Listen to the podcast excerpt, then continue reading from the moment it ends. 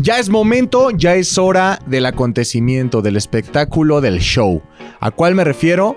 A ZDU Cine. ¡Cine! Tenemos que empezar con lo que tenemos que empezar. ¿Quién está en cabina o a como yo le digo garage? ¿Quién Sí, está como le digo, en Está foro. Nuestro querido Fofet. ¿Qué onda? ¿Cómo están? Nuestro querido fo.fet, así lo pueden seguir en Instagram. Ajá. Y nuestro querido MC Lovin, McLovin ZDU. Estoy haciendo un ejercicio para no parpadear. Para parecer friseado. Oye, ¿sale en viernes esto? Sale los viernes a las Entonces, seis y media de la tarde. bien pedo.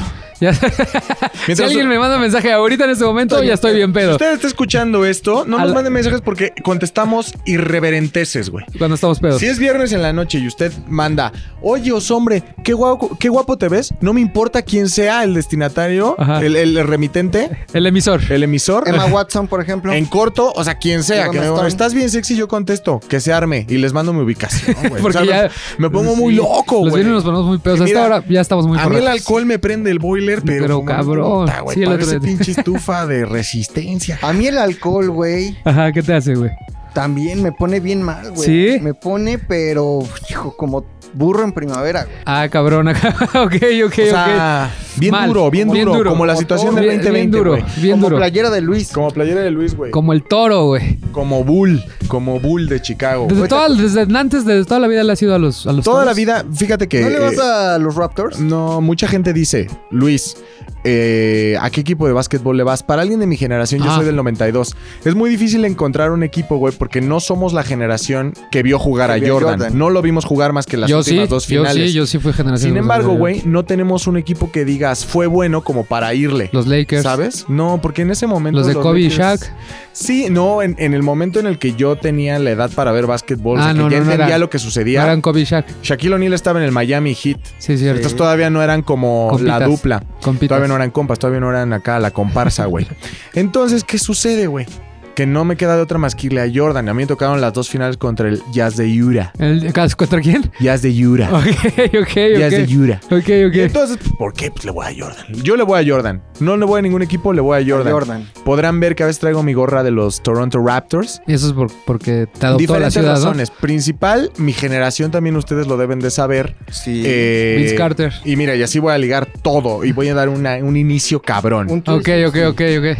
Como ustedes bien saben, Toronto Raptors es una de las franquicias más jóvenes en la, en la NBA. Es correcto. Sí, lo Fue es. cuando la NBA dijo vamos a hacer un equipo en, en- Canadá. En Canadá. Ajá. Ya estaba, eh, ya allá en Vancouver ya tenía, ya tenía un equipo, pero sin embargo dijeron, bueno, vamos a hacer un equipo en Toronto, que resulta ser pues la capital económica de Canadá.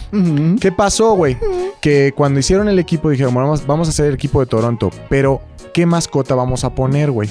Y entonces le dieron a escoger, o sea, mandaron como cuando un zoológico tiene una nueva cría de algo. Y le ponen el sobre y nombre. da, y da a escoger el nombre de- del equipo. Toma en cuenta que en ese momento, en el 92, se acababa de estrenar Jurassic Park. ¡No mames! Y toda la generación de chavos en Toronto dijeron, Raptors, güey. Se cerró el pinche círculo, güey. Qué bonito, güey. Me buscar- encanta. Puede buscar esta anécdota, güey. Ah, y eh, obviamente es real, güey. Es Es que tú lo que dices aquí es real. Totalmente real, güey. Este, Y, y eso me recuerda que acaba de salir el tráiler de- del regreso de Animaniacs, justo haciéndole un tributo a Ah, Jurassic, Jurassic Park, Park, que sale Spielberg. Spielberg, ¿Lo vieron? ¿Lo vieron? Que es la misma Sí. escena donde ven por primera vez a los dinosaurios y son los Animaniacs y Spielberg. Ya los dibujé muy bien. y ¿sabes? Sí. No Y mames, me también que encantó. mi, que mi Shaquille O'Neal, güey, sale en la nueva película de Adam Sandler. Ah, ¿qué tal está, güey? A ver, antes de que empecemos. Bueno, ya empezando, entrando en tema. Güey, está muy buena para un domingo que no tengan nada que Palomera. hacer. Palomera. Adam Sandler y toda su palomilla está súper palomera. Se van a cagar de las risas y tienen ganas de reírse. Yo tengo güey. un problema. Pasa como el mismo pedo con, con Adam Maná y con Arjona. Y YouTube, que, la, que la gente ya los odia nada más por odiarlos sin Ah, tener bases. Y me- siento que le pasa a Adam Sandler. Porque no creo que sea un mal comediante, güey. No, Tiene una güey, comedia está muy, cagado. muy de él, muy de su estilo, muy básico. Que hacía en Saturday Night Live.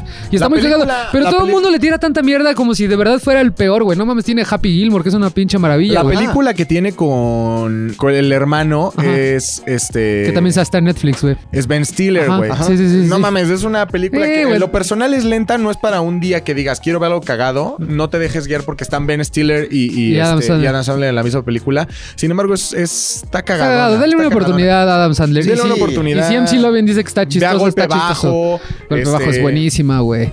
Güey. Está cagado, güey. Es un güey muy cagado. No güey. mames. Güey, véanla, está muy cagada. Pero mi favorita yo creo de él es este Happy Gilmore. La ah, y- mía- y, Papá Genial. La mía sí es como si fuera la primera vez, güey. Por el soundtrack eh, de los Beach Los Boys. Beach Boys. Me encanta. La mía es The Longest Yard. The Longest Yard. The Longest Yard. Oye, güey, hablando de streamings, este, hace rato estaba platicando con, con Luis, ya ves que siempre en la mañana llegamos a debatir de Su de- películas. su debate. Esta semana salieron los screenings de, de Soul, la última película de Pixar, que, este- que se iba a estrenar el 20 de junio, por pandemia ya se iba a estrenar el 20 de noviembre, y ahora resulta que ya Disney tomó la decisión de mandarla directo a su plataforma Disney Plus, sin cargo. La- es- las películas que son con cargo en streaming se denominan PVOD, es paga por verla, on demand, ¿no? Esta, esta, esta va a entrar directo, Soul va a entrar en pedo gratis, así con tu suscripción va a entrar. Y lo que se habla, lo que se habla de la película a tres días del, del estreno al- a los medios, güey, es que es, es Pixar en su máxima expresión. La mejor película de Pixar.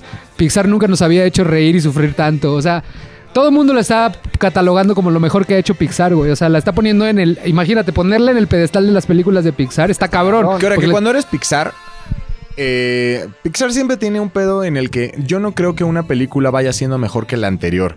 Simplemente creo que mantienen una fórmula que funciona bastante Claro. bien. Y entonces, como es la última que ves, dices, ah, está, está- es lo mejor que ha sacado Pixar. Sí. Pero vuelves a ver los increíbles y dices, no mames, Está esto es lo mejor que ha Sí, hecho seguramente Pixar, güey". pasa. Y vuelves a ver Cars 1, Ajá. Porque la 2 no responde. Ni la 3. La 3 está chida. Bueno, está bien, está Bueno, bien. bueno, Pero no hay como Cars uno. Sí. Ves Cars 1 y dices, no, no, me equivoqué. Esto es lo mejor que ha hecho Pixar, güey. Sí. Y así vas, o sea. O Nemo, güey, no mames. Sí, qué Nemo es una puta joya, güey. Sí, entonces, Menos, este- ¿sabes qué? No, o sea, yo sí Dory te voy a decir también, algo. güey. ¿Cuál, Cars cuál 2, odias? Ajá, O sea, ¿cuál dos? Cars 2 sí lo hizo así un mono, Ajá. escritor. y Brave. Y, güey, Brave es lo más detestable que se ha hecho. No, no Pixar. Disney. Warner Brothers, Universal, todo así. Es la mierda de la mierda, güey. Ok. Brave es aburridísima. Es Tierra de Osos, pero en versión celta. Sabiendo que Tierra de Osos ya te había salido muy chida. Resulta que Soul, güey, es una pinche maravilla, que todo el mundo la está lavando. En Rotten Tomatoes ya le pusieron el 100 de 100. Llevaba 50 reviews hasta donde... Le dieron su 100, su flama, su 100, su su 100, like. su 100, su flama, su lag. No mames. Y este, también anunciaron en la semana que ya iban a empezar a cambiar su, su modelo de negocio porque ah, por la pandemia ya se dieron cuenta que les está saliendo muy barato mandar directo a streaming sus películas y van a seguir generando las ganancias que están generando. Justo acaba de anunciar Disney que ellos ya se van a tomar como la molestia de darse, de pensar cuáles van a mandar a, dis- a distribuidoras, cuándo man- van a mandar a, exhibidores y cuáles van a mandar directamente a, a Disney Plus. Porque cabe recordar, y ustedes se van a empezar a dar cuenta todos, porque la- bueno, primero va a ser un recuerdo. El 17 de noviembre se estrena, 16 de noviembre Disney Plus, la plataforma de Disney. Esto significa que se, se van, a, van a empezar a desaparecer ciertos contenidos de, de Prime, de Netflix, Netflix. porque por ejemplo a Prime ya se le acaba el contrato de año que tenía con toda la exclusividad de Marvel y de Star Wars y Sí. así. Por eso se esperaron hasta el 17 de noviembre estrenarlo en, este- en Latinoamérica porque ya van a tener los derechos de sus grandes franquicias. Entonces vamos, vamos a empezar a ver cómo en Netflix y en Prime ya no va a haber eso. Porque ellos ya van a tener este, derechos vitalicios, güey. Todo. Y Entonces- todo va a estar ahí, güey. Entonces lo que, lo que quiere decir es que ellos van a realmente van a poner la pauta de cómo van a ser las, las exhibiciones. Si un, día, si un día ellos dicen, ¿saben qué? Black Widow va directo a streaming y chinguen a su madre los distribuidores, chinguen a su madre los exhibidores y el dinero que nos repartimos, porque ya me di cuenta que a mí me conviene más estrenar directo en mi plataforma, lo van a hacer. Es que, güey, y lo acaban de declarar, güey. ¿Esto qué dices, güey? Sonó súper falso. Totalmente güey. Es Totalmente que hicimos un corte porque llegó el de la basura. Yo Pero estabas hablando de que Disney este, cambió el modelo de negocio. Sí, cambió el modelo de negocio porque eh, Disney encontró una forma eh, de, de- de romper las dos cosas que hacen ganar a la industria, güey, a los terceros de la industria, que al final son las cadenas de distribución y las ventanas de distribución, güey. ¿Qué es una cadena de Que es distribución? una cadena de distribución. Las cadenas de distribución aquí en México, para que nos ubiquemos y no irnos como a- a- a de manera internacional, Ajá. eh, las cadenas de, de- de distribución son literalmente las marcas de cines que hay. Cinemex y Cinépolis Ok. en México. En Estados Unidos puede haber como cinco por pueblo, o sea, no hay como una que cadena la, bien que la más grande es. IMC, ¿no? Que de hecho es la más Ajá, grande a nivel ajá. mundial. Estaba leyendo un artículo, un paréntesis dentro de paréntesis, que declararon en la semana que tienen dinero hasta mayo del 2021. Después de eso, si no se recupera el pedo, van a tener que declararse bancarrota. No, y es que aparte gastan Ajá. demasiado varo. También, Sí, o sea, güey. por ejemplo, Cinépolis también es- ya es internacional, güey. Sí, O sea, sí, sí. Cinépolis lo hizo Está muy en todo el bien. mundo. Y es internacional. La India. Aparte de que Cinépolis también es ya eh, distribuidora, Distribuidora de películas. Ajá. productora. Entonces, eh, esas son las cadenas. Las cadenas son las marcas de cine. Las ventanas de reproducción son las, los lugares en donde se va a exhibir tu película y normalmente va por etapas. La primera, cuando haces una película, por supuesto, siempre es salas de cine. Después te vas a Un pago, avión. ¿eh? Un avión. Pero ese ya es la- lo último, lo último, güey. Haz de cuenta que normalmente lo tradicional pueden ir cambiando una por la otra. O sea, yo como productora hago mi película. Million Dollar Ficheras. Ajá, Million Dollar Ficheras, ajá. Y, y tú eres distribuidora. Yo soy te la paso a ti. Tú, pero tú distribuidora como que como Corazón Films, por ejemplo. Ajá. O sea, videocine. Y a ellas empiezan a hacer eso que tú estás Empiezan diciendo. a hacer- primero encuentran las cadenas, a las cadenas de distribución que son Cinemex y Cinépolis. Ajá. Ok. Yo toma en cuenta que yo como tu distribuidora de inicio me voy a llevar el 40 o al 50% de lo que ganes. De la taquilla. De, la, la taquilla, güey. Más las cadenas de distribución se van a llevar, de lo que sobró, se van a llevar como el 60%. O sea, yo me 50% quedo con el ganes. 40 del, del 40 que me dejaste. O sea, me quedo con el 20 de todo lo que vaya a entrar. Después de tus gastos de publicidad, güey. O sea, hijo de su puta madre. Pero aún así ganan. No, sí, sí, claro, sí, claro. No como piensas. A ver, güey, O sea, de cuenta, una película también depende cómo lo vayas a hacer. Para empezar, nada más quiero cerrar la idea de las Ajá. cadenas de Ventanas. distribución. Íbamos las, en las ventanas. ventanas de distribución son por etapas. La primera, por supuesto, cuando haces película es el cine. Ajá. Después de ahí, te vas regularmente esa a DVD o Blu-ray, que también se puede sustituir por los por on demand. Ajá. Ok. Después te vas a streamings. Después de los streamings, ya te vas a camiones y todas esas madres. Son como esas, son como las cuatro etapas de las ventanas de Por eso regularmente cuando se estrena una película se tarda casi un año en caer en un streaming porque primero pasa por, por on demand, Sí. o Ajá, por, por demand. Blu-ray o así. Entonces, eh, haz de cuenta que, que regularmente ahora, desde hace como cuatro años, ya se juntó, sale al mismo tiempo en DVD y Blu-ray Que en on- streaming. que en on demand. Ah, on demand, Ajá. pagar. Y pagan demasiado, bar. Por ejemplo, Amazon es en lo que más la ha invertido. De, eh, eh, Amazon ya no le apuesta tanto como, como Netflix que saca originales y originales y originales. Amazon dice, güey, yo prefiero gastarme ese varo En algo seguro. en, en algo seguro, güey. Entonces me voy a ir a saltarme, la- a hacer la segunda ventana de distribución. Entonces salió Star Wars y en dos meses ya lo estás viendo en Amazon. Que sí pasó, justo. Y le Sí. sale más barato. Awaken, que O sea, le sale producir. Más barato que producir una serie nueva. Ok. O sea, eso es, es, Sí, está cabrón. es como la... que, la- que- que justo acaba de salir también en la semana que pues, este, le compró los derechos a Paramount, que fue la que la productora de la película del, del- de, de Eddie Murphy. Y Paramount la produjo, la, iba, la pensaba estrenar en cines y ya se dio cuenta que va a estar un pedo. Y Amazon la acaba de comprar. 125 milloncitos pagó Sí, para poderla estrenar directo en, en- en- en streaming. que es como la mitad de lo que costó la producción. Sí, no mames. Ya, ya ya. recuperaron. Ya. Sin embargo, no es tan fácil. Tú quieres hacer una película y dices, ya tengo el dinero para hacer mi producción. Normalmente una película en México. eh, ¿Cuánto es caro? ¿Cuánto es caro? 40 millones de pesos. Para una película aquí mexa. Eh, videocine se está gastando 40 millones de pesos Por en cada peli. película, por peli. Mames, Si tú eres, si tú quieres hacer una película de corte comercial, Sin contar, es lo que iba, sin contar que contrataste a Bar Chaparro, a Claro. Marco Sí, claro. Parta y Gareda. Ah, o sea, los sueldos van aparte, Van solo de valores solo de de valores de producción. Ajá. Ahora, si tú quieres hacer una película de corte comercial a un buen precio y tomando en cuenta los apoyos de Dame del Fidecine y todo Ajá. eso, una película te viene saliendo entre 17 y 20 millones de pesos. Son un millón de dólares, es una película mexicana comercial. Ok. En promedio. Cuando tú haces una película de autor, puta, con 2 millones de pesos te la puedes armar. Sin embargo, tú dices, pago 2 millones de pesos, que son mi, pro- mi valor de producción. Pero todas esas películas, las que se van a festivales, terminan perdiendo 5, terminan perdiendo 8 ¿Neta? millones. Sus ¿Por qué, números finales terminan siendo menos 5 Negativos. millones ¿Por de pesos. ¿Por qué pasa eso? O menos 8 Como en millones mi de pesos. casa. Toma en cuenta que tienes que pagar un chingo de cosas. Para empezar, tienes que pagar el número de copias. Cada copia debe de andar, o sea, porque aparte son copias digitales. y Sí, tienes sí, que ya no pagar es, impuestos ya por no es copia 35. digital. Ajá. Son como 70 dólares por copia digital que mandas. Pero en total, haz de cuenta que hay como una fórmula para sacar cuánto vas a gastar en publicidad y ad- y advertising. La fórmula correcta es por cada copia que tiene tu película, Ajá. tú tienes que gastar 25 mil pesos en Publicidad. En O publicidad. sea, pongamos un ejemplo, este, No Manches Frida, que se estrena en 3.000 salas mexicanas.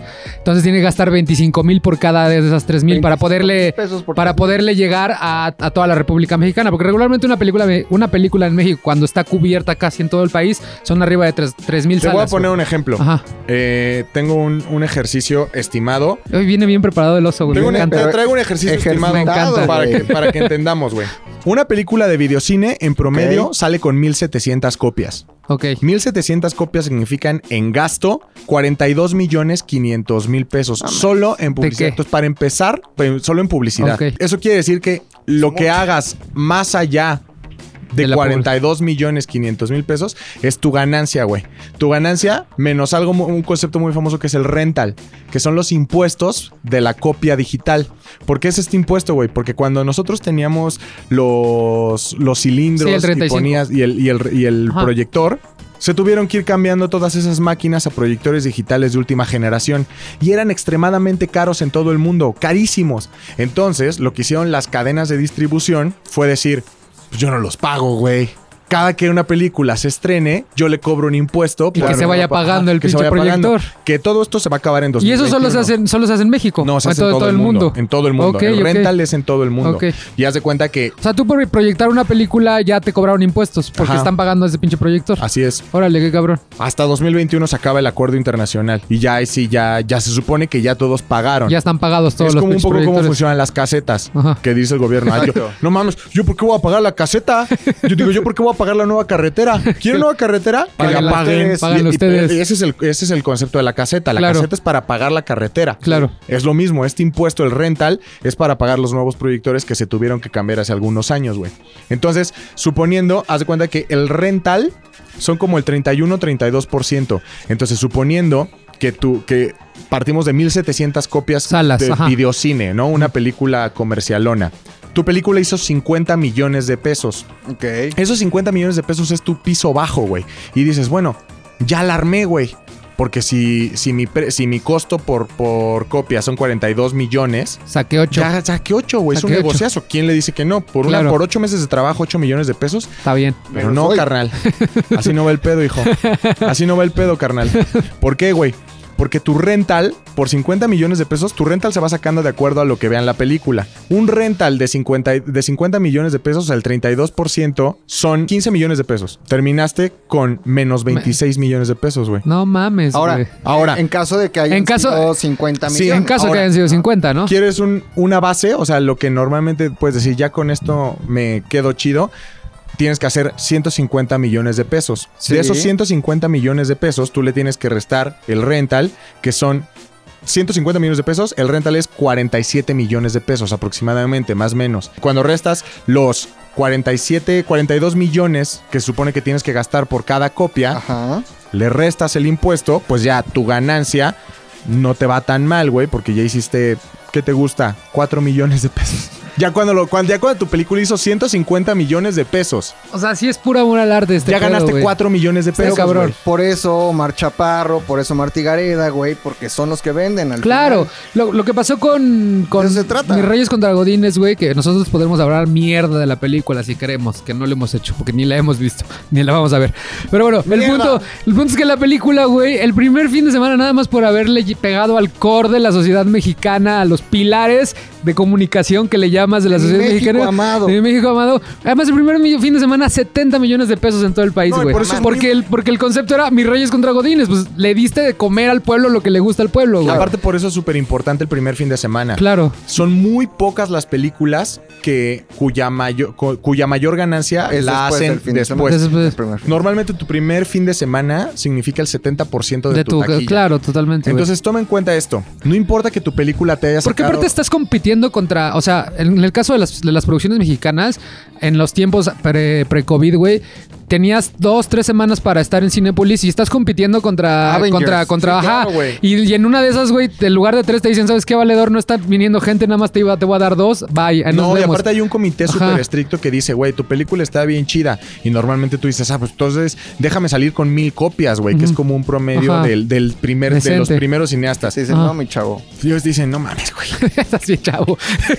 Vas a estar en 200, güey. Puras cines de arte de Sí, cines de arte de Cinépolis. Entonces de cuenta que hay diferentes apoyos. El apoyo para producción, que es el que no te conviene pedir, Ajá. porque apoyo para producción, güey, endeúdate, chingue su madre. O sea, juntas 17 millones de pesos Sí. y haz tu película. Si te gusta hacer el cine de arte con menos, 2 millones de pesos. Como esta, la de Verónica Toussaint, que hicieron con puros teléfonos. Ajá. ¿no? Ajá. Así. Pero ¿cuál es el pedo? El apoyo de distribución. O sea, Claro. ese es, ese Sí, es el ¿quién que te va a distribuir la película, güey? ¿Quién te distribuye la película? Porque aparte cada copia va a costar 25 mil varos. No hay forma en la que te cueste menos, porque tienes que imprimir pósters, tienes que imprimir banners, tienes que pagar impuestos, tienes que pagar, o sea, Tu gira de medios, güey. Llevar a tu- los artistas. Tu gira de medios. Y, Entrevistas. y tu gira de medios significa mil cosas. O sea, tu, tu publicidad y, y- y- y impresiones, ¿Y güey. esos apoyos de distribución quién los da, güey? Las mismas empresas, pero tú tienes que escoger cuando pides el apoyo si lo quieres para ¿Para producir producción. o lo puedes para pedir para tres cosas. Producción, lo puedes pedir apoyo para guionismo, apoyo para producción Y apoyo para, apoyo para distribución. Verga, distribución. qué desmadre, güey. O sea, tú tienes que Madre, escoger güey. cuál de los tres apoyos quieres. ¿Quieres todos? No se puede todos. Pero, entonces toma en cuenta esto. Tu película tiene que tener un límite súper alto para que así, cuando le restes el impuesto de tus copias y el gasto de publicidad, tú puedas más o menos Ganar, ir ganando, güey.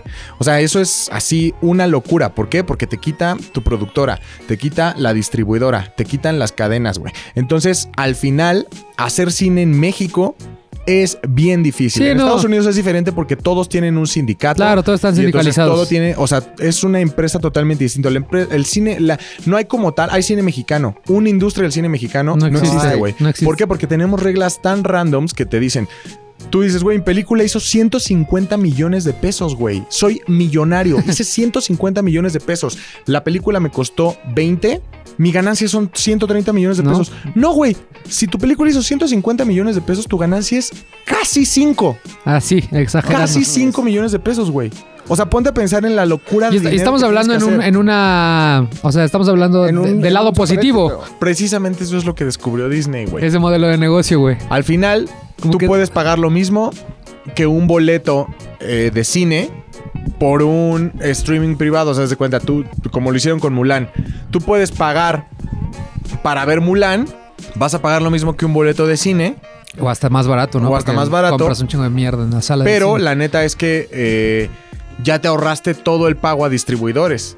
Sea, sí es un, sí es un gran negocio, ¿no? Y ahora, como tú tienes tu propio streaming, como Disney tiene su propio streaming, no necesita cederle los derechos a Netflix, no necesita cederle los derechos a Nadie. Amazon. Es como mi streaming y es como... Para poder jugar fútbol, necesitas usar la cancha de un vecino, güey. Y que ese güey te cobra y te cobra y te cobra y te cobra y te cobra porque puedes jugar en su cancha. Entonces Disney dijo, a la chingada, me voy a hacer mi propia Construye cancha mi propia cancha. y váyanse a la ALB. chingada todos. Güey. Y entonces, ya al final, Disney se va a ahorrar un chingo de pago de, de distribu- de distribución Y exhibidores, ¿no? y exhibidores. Y sobre todo los derechos millonarios que conlleva pagar, pagar eh, que tu contenido esté en algún streaming. Sí, está cabrón. Entonces, también toma en cuenta que las ganancias corren un riesgo porque cada que vas al cine, por ejemplo, si tú y yo y Rodrigo vamos al cine, vamos a pagar tres boletos. ¿Por qué? Pues porque somos tres. porque somos tres. Si fuéramos cuatro, Pagaríamos cuatro boletos. Porque en conjunto hacemos tres personas. y también si va Tony. Sí, va Tony. Pero por ejemplo, si tú dices, mejor vamos a ver Mulan en mi casa, tú ya pagaste el costo de un boleto de cine. Y, entonces por el precio de un boleto de cine ya lo vemos tres personas. Que ahora eso, eso también ya va a ser obsoleto, ¿sabes lo que te decía hace rato? O sea, el, el POVD, POVD, este, ya las van a soltar sin cobrar el on demand. Algunas. O sea, no, ya, Algunas. pero ya, ya el modelo de negocio de. Disney va a hacer que, la sueltan que así. la sueltan así con lo que le van a estar recibiendo varo de los suscriptores. Que Oye, a mí lo que me parece más interesante Ajá. es que para la gente mañoña, o sea, hay- tal vez hay gente que crea que únicamente va a encontrar Blancanieves, Pinocho y Mulan En Disney Plus. en Disney Plus, pero no, güey. Va a estar todo lo de Fox, obviamente, pero también todo lo de Nat Geo. Sí, todo lo de Nat Geo, está no cabrón, güey. ¿quieres ver un documental de osos comiendo salmones? Y también E Ahí, ESPN. güey. Y ESPN, ESPN, güey. todo va a estar cabrón. Son dueños de todo, o sea, los Simpsons. Habrá, habrá cosas en Hulu que sí van a llegar a, México, a Latinoamérica de Dis- a Disney Plus, habrá cosas que no, güey, todavía están en ese pedo, pero sí Está tienen un chingo de cosas, güey. Pues yo sí lo voy a pagar. Son dueños del mundo, yo también. Ah, yo también lo voy a pagar. Es imposible que no lo... O sea, es imposible que no compres Disney Plus tomando en cuenta que hacen el 80% del contenido mundial. Sí, sí, está Y la cabrón. neta es que el contenido que hacen Sí, es súper... cabrón. O sea, son nichos cabrón. súper específicos como superhéroes, princesas, infantil, Star Wars. adultos, documental, Star Deportes. Wars. O sea, Deportes, todo. Tocan, creo que es Walt Disney. Entonces, al No final, se dice Disney, se dice Disney. Disney. toma en cuenta que sí va a ser un nuevo modelo millonario de negocio, que no creo que funcione de la manera tan millonaria como esperan al principio, pero al final todos se van a tener que ir adaptando y los cines van a tenerle que bajar de huevos a, la, a, la, a los precios que tienen de distribución, porque realmente de lo que cobran su ganancia era como del 100%. O sea, para que entiendas cuánto ganan los cines, ponte a pensar en, en el modelo de su, básico de su dulcería. ¿Cuánto te cuesta una coca en la tienda? Este, 15 15 pesos. pesos. 15 pesos medio. Ahora. 600 mililitros. 600, pesos. 600 mililitros, 15 pesos. Lo que quiere decir que si quieres la misma cantidad de refresco en la tienda, de, te cuesta, ¿qué? Eh, 45. 45 50 pesos. pesos. Mediano, ajá. 50 Sí, pesos. se, se la superjalan. Entonces, le ganan más del 100% a los productos que tienes tan solo en dulcería. Es el mismo modelo que tienen para los derechos Sí. de las películas. Está cabrón. Ahora, ¿funcionaba? Claro que funcionaba. Gracias a ellos veías las películas, o sea, todo el mundo veía las, veía las películas, ¿no? No, claro, y, o sea, y ahora lo, vamos- lo podemos, podemos poner el debate del otro lado, güey. Las películas, y yo lo creo, se tienen que ver primero en el cine, porque La es una experiencia. experiencia sensorial. Sí, claro. De, de que no estás con tu celular, de que estás con todas las luces apagadas. el- el- es lo más cabrón, independientemente de las pantallas que están bien chingonas, porque podrías tener una pantalla de 70, 80 pili- pe- pulgadas. El diseño de audio, güey, solamente lo disfrutas estando en una sala de cine con esa tecnología. Entonces sí también es pros y contras muy cabrones. Estoy de acuerdo. Pero de que va a cambiar ya el modelo de negocio, ya va a cambiar. y de que va a haber una crisis. Ah, va a haber una crisis muy cabrona. una crisis cabrona, Sí. Pero tiene que haberla, porque cuando. Creo yo que cuando. Es como la burbuja inmobiliaria. Todos mundo, todo mundo estaba pasando tanto de verga que el sistema tuvo que crashar. Y entonces todos nos fuimos a la chingada porque todo el mundo se empezó a... Les diste la mano y se agarraron el pie.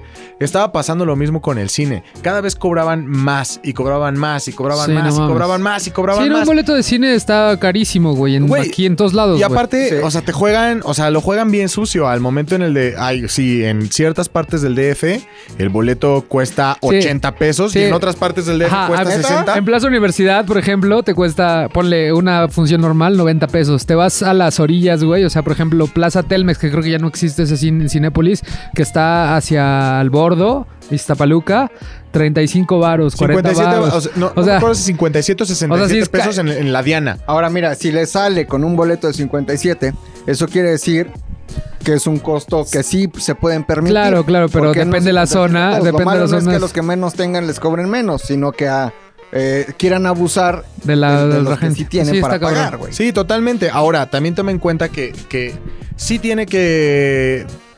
Pues no crashar la industria, porque eso significaría igual pérdida de empleo para muchísimas personas, pero sí tiene que haber una Ajustarse. reestructura de cómo, de cómo ves el cine, porque ya está dejando de funcionarle a los que hacen cine y está dejando de Mostrarse funcionarle a los que disfrutan del. O sea, si algo a mí me duele mucho es que yo no voy a ver la película de Nolan, por ejemplo. ¿Por qué? Por- porque soy un miedoso. No, está O bien. sea, y no, no, voy- no voy a ir a una sala de cine hasta que no sea Sí, ¿no? 100% seguro. Y voy a tener que ver Tenet cuando salga en algún stream.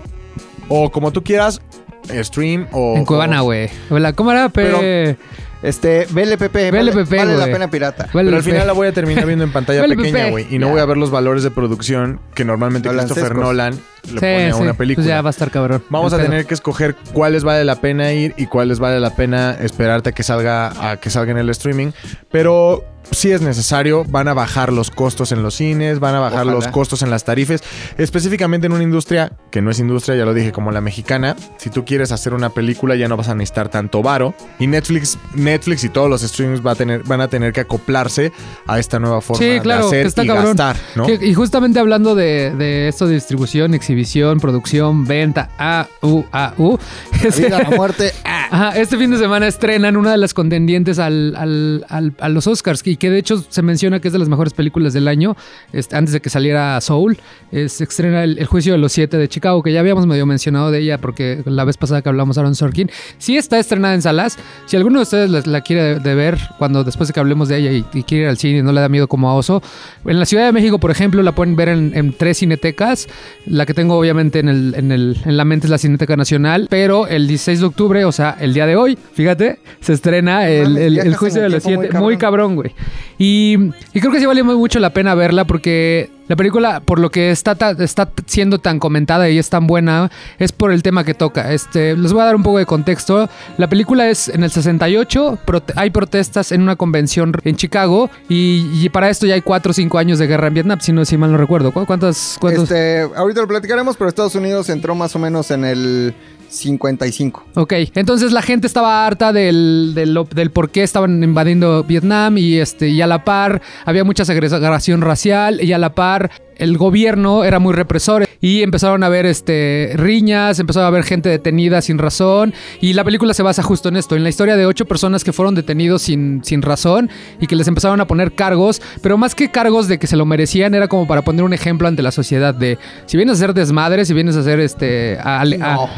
alentar a la gente a la violencia. Aquí no. Este pedo es totalmente político. Oye, ¿y, ser- y será que este, se la compras a Sasha Baron Cohen? O sea, sí, güey.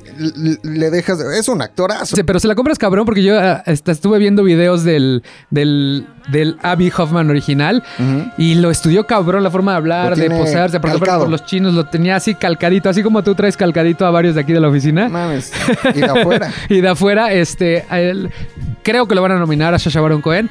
Pero la película es importante y es importante que todo el mundo la vea por, es el, por el contexto. Porque además Aaron Sorkin lo hizo a propósito. Llevaba 14 años planeando el proyecto, pensando en varios diferentes hasta que él dijo, pues ya lo voy a hacer yo. El director que yo quiero que lo haga no lo puede hacer, lo voy a dirigir yo. Este, pero es timing, obviamente está hecho a propósito. Pedos políticos, Trump.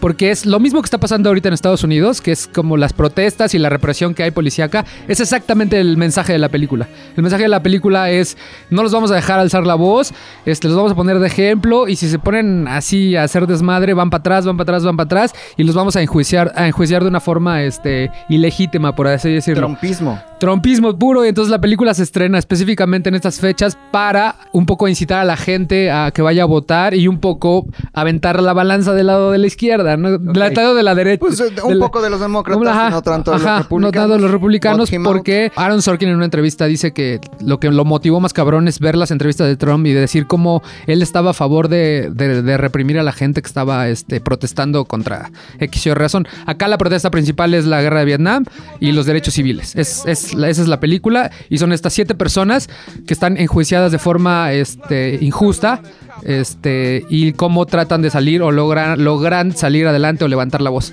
Está bien buena la película, vayan a ver. Yo creo que sí es una de las mejores películas del ¿Se año. estrena hoy? ¿Hoy? Se estrena hoy, y para aquellos que ya tienen este, están acostumbrados a ver el cine o las series de Aaron Sorkin, son diálogos muy largos, así con ritmo muy cabrón, o sea, puede haber conversaciones de 3, 4 minutos, es eso la película. Dos personajes hablando durante 3, 4 minutos. Y hay algo bien chingón, güey, que no habíamos mencionado de Aaron Sorkin y el otro día vi una entrevista de Sarah Paulson. Y cuando trabajó ella en Studio City, sí que también hablamos de, de- de esto, platican en una entrevista, güey, que está tan cabrón en la forma en la que Aaron Sorkin escribe a nivel musical, güey, que había una persona en el set y Matthew Perry, este, este Chandler en Friends, dice que le- le- la nombró a la persona como el halcón, porque tú ibas así, estabas haciendo una- una- un diálogo de Aaron Sorkin. estabas. Bla, bla, bla, bla, bla, bla, bla, así tal cual, calcadito como venía en el guion, güey. Y si tú le cambiabas una contracción, veías al, al halcón que le mencionaban ella en el set, este, acercarte y decir que lo tenías que volver a hacer todo. Imagínate un diálogo de 3, 4 minutos y Matthew Perry se cagaba de risa de ella porque cuando la veían venir a la chava que estaba encargada de que... Ser una soplona. Ajá, porque Aaron Sorkin le dijo que todos tenían que decir al pie de la letra lo que venía su guion, no podía haber improvisaciones porque él lo había pensado en una forma musical, güey.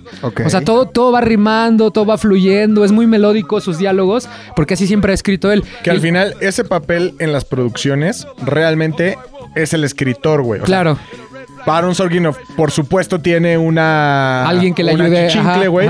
Pero en una producción, en cualquiera, el que está revisando Sí, el diálogo escritor. es el Ajá. escritor, güey. Sí, y atrás sí, del director siempre hay Ahí sillas y hay un güey con audífonos y un libreto. Normalmente es el, es el, El escritor, escritor. de la película y él va viendo y no da dirección ni nada, pero si el director está adelante, llegas y La cagó. la cagó aquí, la cagó acá, línea, línea, línea, güey. O sea, y es el que te está Ajá. castrando Y todo acá, acá él tenía específicamente una persona que, que si no se le fueran las comas, nada. Entonces Sarah Paulson dice que, que, que neta tenías que aprenderte hasta los tiempos de las comas, los puntos y comas, porque Aaron Sorkin está muy clavado en, en lo melódico que son sus diálogos. Y sí lo notas en todos sus trabajos. Y en este está muy cabrón, güey. O sea, la forma en que está dirigido el juicio, está cómo van y vienen las preguntas, las respuestas, cómo hay planos secuencias, cómo es todo es, es melódico, es pura información, pura información, pura información, pero muy melódico, güey. Entonces por eso es tan Con buena la película, con un buen de ritmo. El único pedo de la película, que, que para que no fuera tan memorable como las otras que ha escrito, es el hecho de que él la haya dirigido, güey. Porque... Es buen director, es su segunda future film, pero sí le falta tener la, experiencia que tiene un David Fincher, un Danny Boyle para convertir ese guion tan cabrón en la red social, güey. Que vamos a estar años hablando de la red social o años hablando del este, Jobs de, Michael Fassbender, güey. Porque todavía está ahí, güey. Está ahí en el proceso de convertirse en un director muy cabrón, porque como guionista es, un genio y en la película se van a dar cuenta. Y aún así, la película es muy buena. Yo creo que va a estar nominada a mejor película. Sacha Baron Cohen va a estar nominado a mejor actor. Es bien interesante entender el contexto que está viviendo Estados Unidos a través de una mirada al pasado de la guerra de Vietnam, porque es casi lo que está sucediendo ahorita con las represiones policíacas a todos los, los que están protestando en Estados Unidos. Y este, y pues vale mucho la pena ver, güey. Yo creo que sí todo mundo que tenga Netflix tiene que ver este el juicio de los siete que y adelantarse porque ya ves que a todos nos gusta de Sí. ver todas las películas que están nominadas. Esta va a estar güey. Esta es una realidad que esta va a estar nominada sin lugar a dudas. Y ya empiezan a ver el cine de Aaron Sorkin. La hace tres capítulos hablamos de él.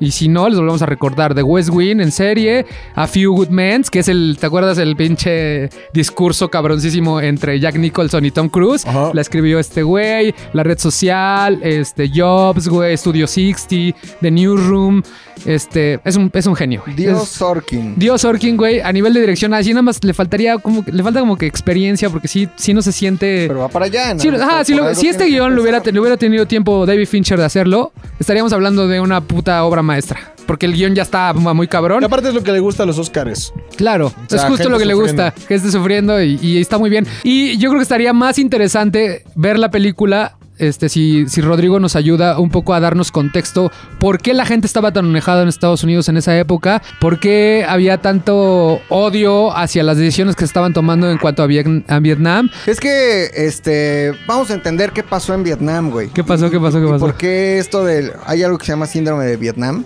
que fue después de la guerra de Vietnam, que terminó en 1975. Pero esto viene de atrás, güey. Desde antes, ¿no? Casi desde 1945. Es más, desde, 18 desde finales del siglo XIX. Es más, eh, hay Sí, algo... Es más, desde, que, desde el Génesis. Desde que el mundo... da solo un dato en lugar de estar como idiota No, dando... no, porque a mí me gusta tener mi media hora. Contexto. Está Es más, Indochina. si te pones a pensar, viene desde el inicio de la humanidad, No, es que si no, cuando no se, creó la sociedad. ¿Sabes lo que es Indochina? Sí, Claro, es como... Es India y China. Pues no, pendejo. es Indonesia. Camboya, Laos y Vietnam, güey. ok, Hay algo que se llama Indochina, que era una colonia francesa, ok. donde estaba Vietnam, donde está, eh, donde estaba Camboya y donde estaba Laos, güey. Esta colonia francesa, pues la pierden los franceses con la invasión japonesa en 1941. En el 41 los japoneses empiezan a expandir por todo el sureste asiático y evidentemente toman la Indochina francesa.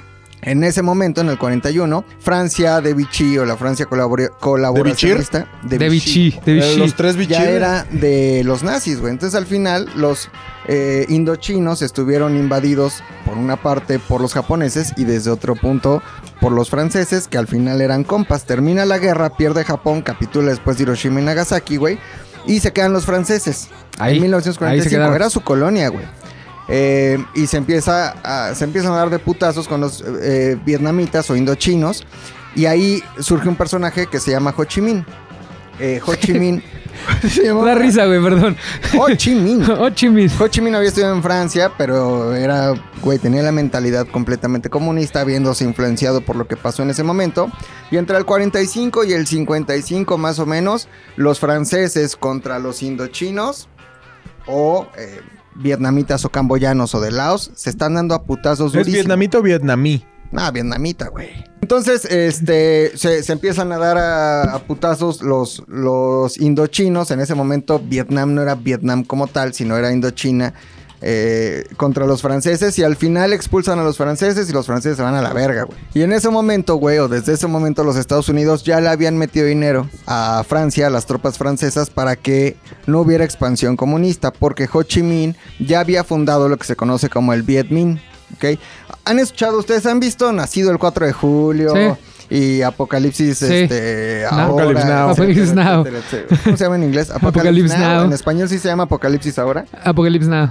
Quise hacer una traducción para la gente que no habla inglés. Ajá. Y pues han escuchado hablar del Viet Minh o del Viet Cong. Sí, sí, sí. Pero bueno, el Viet Cong empezó como el Viet Minh, que lo fundó Ho Chi Minh, por eso se llama Viet Minh, por Ho Chi Minh, eh, que eran, digamos, una guerrilla, hacían la guerra de guerrillas, güey. Eh, Vietnam tiene un pedo muy cabrón que es una selva del sureste asiático, güey. Está cabrón, por eso usaron el agente naranja años después para eh, deforestar toda esa región, porque es una selva, güey, es imposible Moverte. entrar si no le sabes bien, güey. Pero bueno, eh, Ho Chi Minh funda el Viet Minh y al final expulsa a los franceses y cuando se van los franceses, Estados Unidos le dice, güey, no, no, no, no, no, no, no te vayas, güey. Si tú te vas, eh, va a haber expansión comunista. Entonces, valiéndose eso, eh, Estados Unidos le dice, güey, no te vayas, pero hacen una cumbre, que es la cumbre de Ginebra en 1955.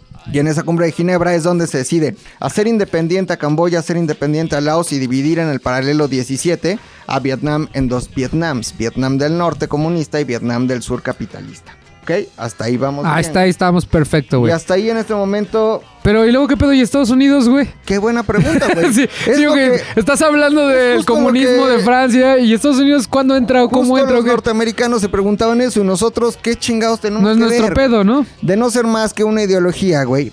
El presidente en ese momento eh, era Lyndon B. Johnson. Después de... eh, de la muerte de Kennedy. Murió Kennedy en el eh, 64. Dos. 64. 64, ¿no? Ajá. Y luego entra Lyndon B. Johnson. eh, y Lyndon B. Johnson odiaba este pedo comunista. Era la tensión que se vivía durante la Guerra Fría. Claro. En la Guerra Fría. Era el momento álgido de la Guerra Estaba Fría, ¿no? Cabrón, güey. Y Lyndon B. Johnson, como todo buen gringo, dice, güey, vamos a inventar algo muy cabrón. Mandamos un eh, buque y decimos que nos lo atacaron, güey.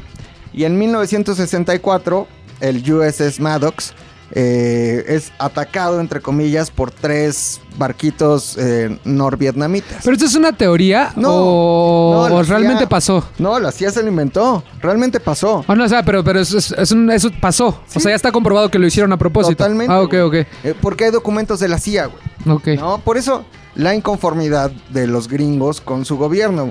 Entonces Lyndon B. Johnson dicen, güey, ya nos atacaron.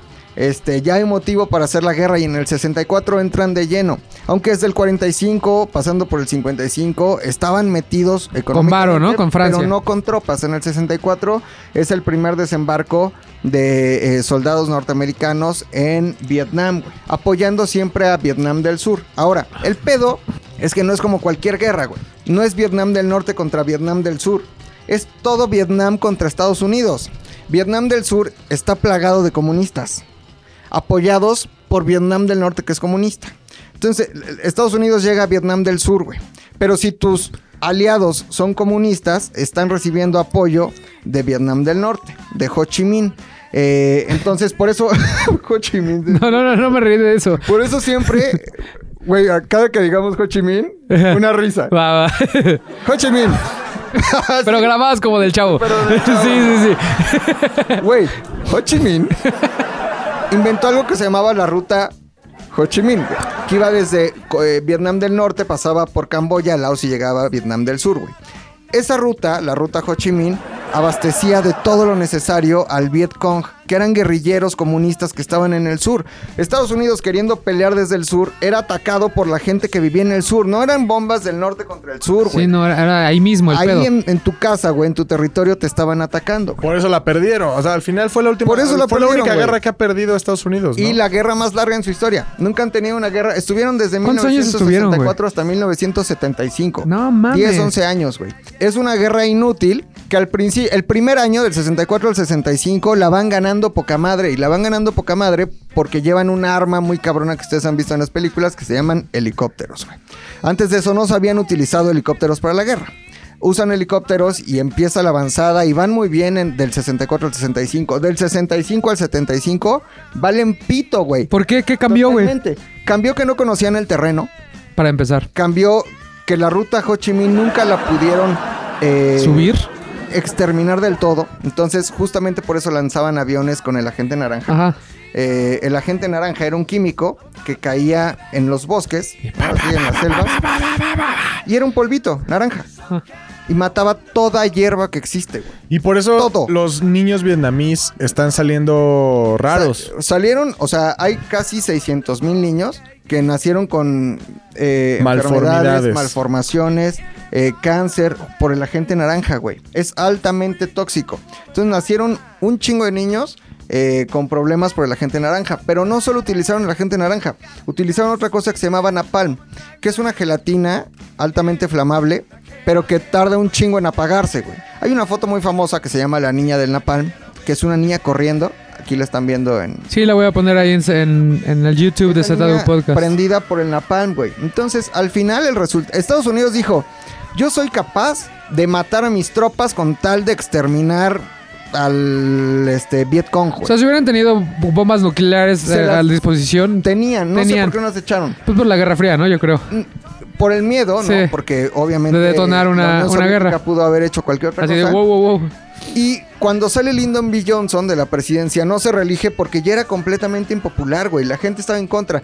Entendamos que si ya llegamos como a finales de la década de los 60, pues estamos en el auge también hippie, güey. Estamos en el auge San Francisco. O sea, por eso volvió a ser republicano Estados Unidos, porque Sí. ya estaban hartos de este demócrata. Y Nixon promete sacar al medio millón de hombres que para el 75 más o menos ya estaban en, en Vietnam, güey. La paz de París se firma en el 75 y todo Vietnam se unifica en una Vietnam eh, comunista, güey. Eh, una Vietnam que sí pertenecía a la República Popular de Vietnam, que era la de Ho Chi Minh.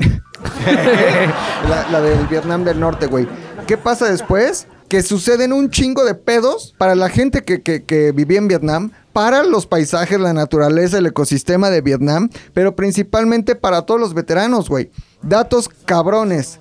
Una, un gran porcentaje de, de los eh, militares gringos que estuvieron en Vietnam se hicieron adictos a las drogas. Sí, sí, está cabrón el pedo. Y no solo eso, güey. Hay una teoría de eh, que la CIA traficaba drogas desde Vietnam No a los mames. Estados Unidos A través- adentro de los cuerpos de los soldados muertos. güey. No mames. Entonces se moría el este Ranger Pérez, güey. Y al Ranger Pérez, cuando lo llevaban a su casa, lo abrían y lo llenaban de droguita, güey. Para seguir manteniendo también la adicción que tenían los veteranos que ya estaban en Estados Unidos, güey.